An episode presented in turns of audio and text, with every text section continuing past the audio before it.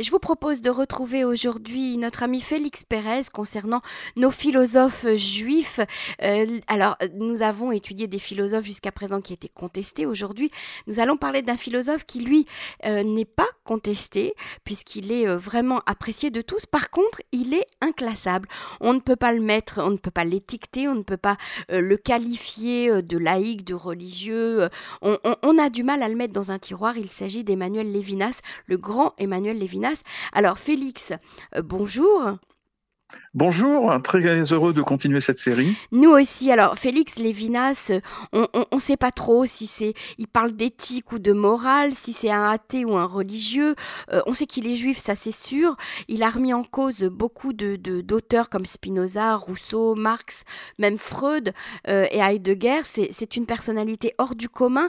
on commence peut-être par une petite biographie rapide. Oui, alors d'abord, il faut savoir que c'est un des grands philosophes du XXe siècle. Il est étudié dans le monde entier, il est traduit partout. Il y a des dizaines de colloques, de papiers, de, de, thèses qui sont faites sur lui dans le monde entier. C'est assez étonnant. Hein. Et il est traduit dans, dans plein de langues. un géant. Comment? Dans plein de langues, c'est un géant. Euh, dans son hommage post-décès, il a été dit que c'était un des penseurs les plus originaux et profonds de ce temps. Et Blanchot a dit c'est l'éclat des pensées toutes nouvelles et énigmatiques. Pour vous dire la grandeur. Mhm. Alors Lévinas, tout le monde se réclame de lui. Hein. non seulement ça, mais tout le monde se réclame de lui. Alors, il est né en biographie en 1906 en Lituanie. Euh, il a été naturalisé français en 1930. Ses parents étaient très érudits, donc il, s'est mis à, la philosophie. En, pendant la guerre, il a eu la chance euh, d'être soldat, donc d'être dans un camp de prisonniers de guerre. Donc il a échappé au camp de concentration à la Shoah. Sa femme et sa fille ont été cachées, mais le reste de sa famille ont été massacrés. Donc il a, il a, il a quand même euh, subi la Shoah. Mhm. il a étudié la philosophie avec les plus grands, Husserl et Heidegger en 28-29. Donc il a été au contact des plus grands de la philosophie de l'époque. Et euh, ensuite, il a écrit euh, ses grands ouvrages euh, de philosophie à partir des années 40. Il a écrit son premier grand ouvrage de philosophie Totalité infinie en 61 et il a écrit son premier ouvrage de philosophie juive Difficile liberté dans deux éditions 65 et je vous recommande celle de 76 qui est plus complète. Mhm. Et en 45 après la guerre, il a été au niveau salaire, il a été payé par le job de directeur de l'ENIO, qui formait les enseignants de l'Alliance israélite universelle. Donc, il a été directeur de l'ENIO, c'était son job. En dehors d'être philosophe, il a été quasiment toute sa vie directeur de l'ENIO. Il habitait là-bas. Et euh, c'est là qu'il a enseigné le Talmud, qu'il a étudié le Talmud euh, tous les jours. Et chaque semaine, euh, notamment, il a été initié au Talmud par le mystérieux Shouchani, hein, et vous ferez sûrement une émission sur lui avec Sandrine Schwartz, qui prépare un livre sur Shouchani, mhm. et voilà.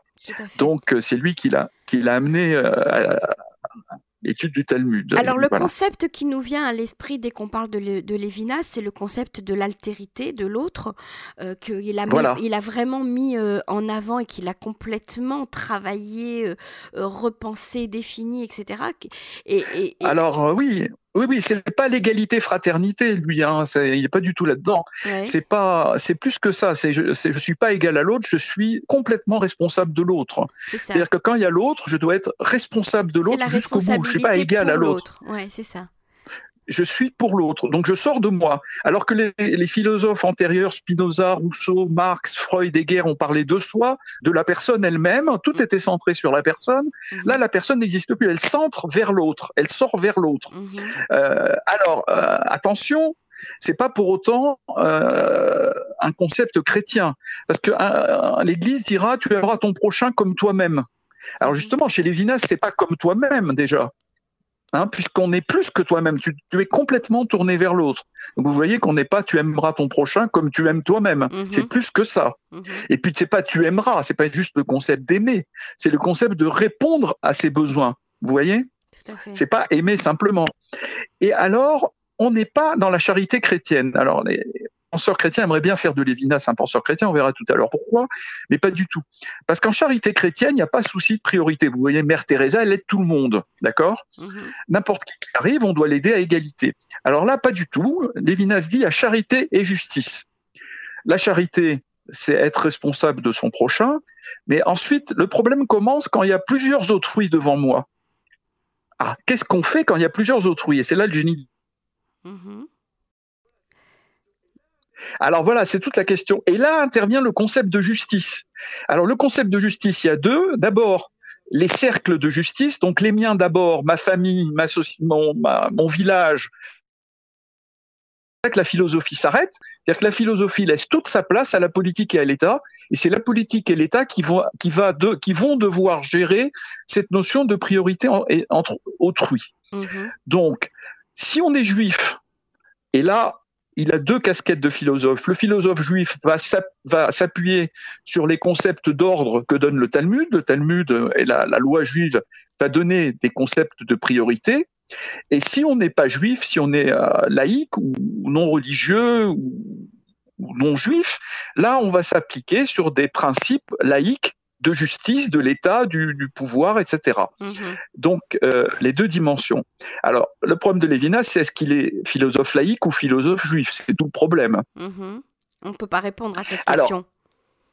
Alors si, justement, euh, son concept de, responsabilité envers autrui, il ne dépend pas de déclinaison juive, il dépend simplement de déclinaison de charité et justice. Mhm. Et ça, c'est dans la Bible, certes, mais c'est dans la Bible, euh, c'est une valeur biblique commune à toutes les sociétés, la charité et la justice.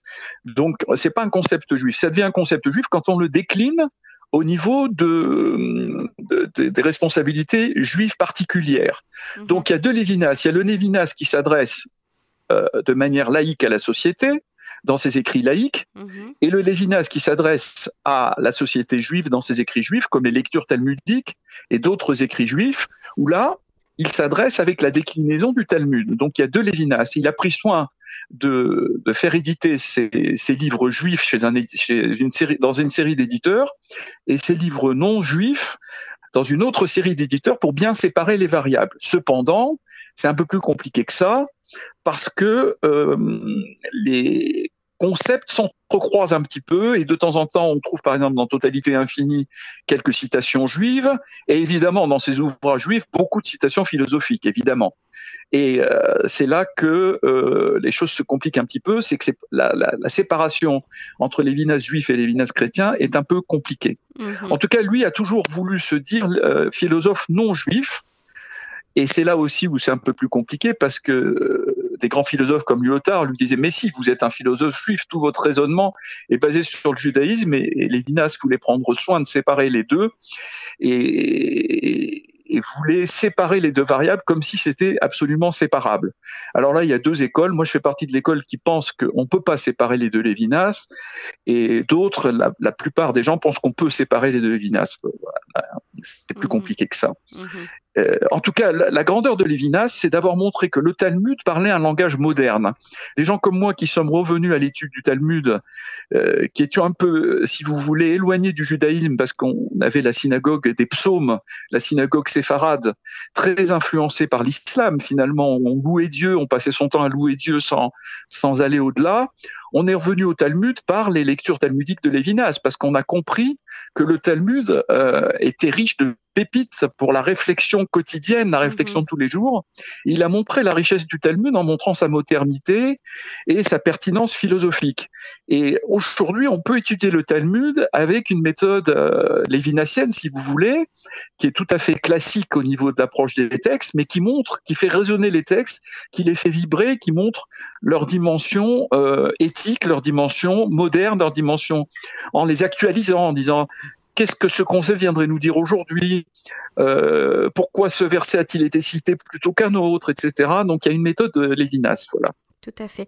Alors, euh, une petite question, juste pour, euh, on va dire, compléter le, tableau de, de, ce philosophe incroyable qui était Emmanuel Lévinas. Est-ce qu'il il était à la fois supporter et, et, en même temps il était très critique d'Israël? Comment est-ce qu'il se positionnait? Alors, euh, Lévinas était français avant tout et euh, il était euh, très très supporter d'Israël aussi, donc il avait la double allégeance comme la plupart des juifs de France, c'est-à-dire qu'il aimait les deux pays. Mhm. Il pensait qu'Israël avait une mission, cependant. Il avait la mission de remplir les, les promesses prophétiques, c'est-à-dire qu'Israël devait être exemplaire au niveau de la justice. C'est-à-dire que Israël n'avait de sens que s'il remplissait toutes les lois de la justice juive, mhm. que si c'était l'accomplissement de la justice juive, et que sinon Israël n'avait pas de sens. Donc il était très intransigeant sur euh, les exigences qu'il portait à Israël.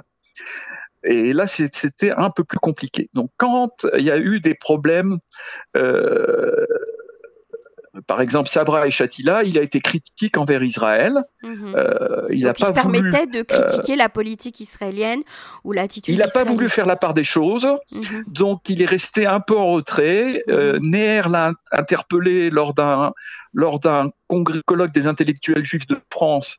et il a répondu à Neher qui, André Neher, oui, mhm. que lui restait exigeant et beaucoup plus exigeant vers Israël. Cependant, euh, vis-à-vis de, problèmes palestiniens, il n'a jamais voulu prendre position. Mhm. Il y a, par exemple, un, interview de lui sur problème palestinien. Il répondait toujours c'est compliqué, il faut parler, il faut parler, il faut parler. Il répond quatre fois ça à l'intervieweur, il faut parler. Mhm. Voilà. Par, contre, son concept d'autrui, vous, vous allez me dire son concept d'autrui dans une guerre, qu'est-ce qu'on fait? Est-ce qu'on est responsable d'autrui Donc la personne vous fait la guerre, vous? Alors pas du tout. Alors il dit euh, le concept d'autrui s'arrête si quelqu'un vous fait la guerre et on a un ennemi, euh, on n'est plus en responsabilité illimitée. Il y a une place pour sa défense mhm. et on est responsabilité en illimitée vis-à-vis de mes prochains. Si quelqu'un veut me tuer, veut prendre ma place, Là, on n'est plus vis-à-vis d'un prochain, on est, on est dans, un, dans un terrain politique, dans un terrain de défense de soi-même, et là, on a la notion de priorité. La priorité, c'est moi-même par rapport au prochain qui veut me tuer. Mhm. Et euh, la notion de, de, responsabilité envers autrui s'arrête quand l'autre veut vous tuer. Et donc, il y a la, notion de guerre a toute sa place dans la, dans la philosophie de Lévinas. Elle a toute sa place, hélas. Euh, mhm. S'il n'y avait pas de guerre, ce serait beaucoup mieux, mais si, euh, si mhm. euh, on a un ennemi, elle a, elle, a, toute sa place. Très bien. Bah, écoutez, Félix Pérez, merci Alors, juste, je peux dire, Lévinas n'était pas athée. Hein. Il, mhm. il, avait un concept de Dieu très, très transcendant, très loin. Par contre, il était très responsable, des, très obéissant au mitzvot. Un exemple, on m'a raconté, j'ai trouvé ça dans le livre de, sur euh, Monsieur Picard, le directeur de Lucien de Hirsch. Monsieur Picard et lui reviennent de vacances à Deauville, des embouteillages d'enfer, et lui fait arrêter la voiture. Alors Monsieur Picard lui dit ah, mais non, attendez, qu'est-ce que vous faites, Monsieur Lévinas? Il dit si si, je dois prier Minra, c'est l'heure de prier Minra, sinon l'heure va passer. Il s'arrête sur le, bout de la route et il va prier Minra. Pour vous mmh, dire, c'était quelqu'un qui était très très observant religieusement. Hein. Mhm. Tout à fait. Merci Personnalité absolument hors norme. De nous avoir éclairé, euh, Félix, sur ce personnage incroyable et ce immense, cet immense philosophe qui était euh, Emmanuel Lévinas. Merci beaucoup, Félix Pérez. Alors, si vous voulez, le prochain, on peut faire le Rav Steinsalz, qui n'était pas si unanimement apprécié que ça, hein, contrairement à ce qu'on Mais qui était aussi un, géant du Talmud. un géant, un géant absolu, mais hélas controversé. Hélas, on verra un peu pourquoi. Très bien, avec plaisir. À bientôt. Merci. À bientôt, au revoir.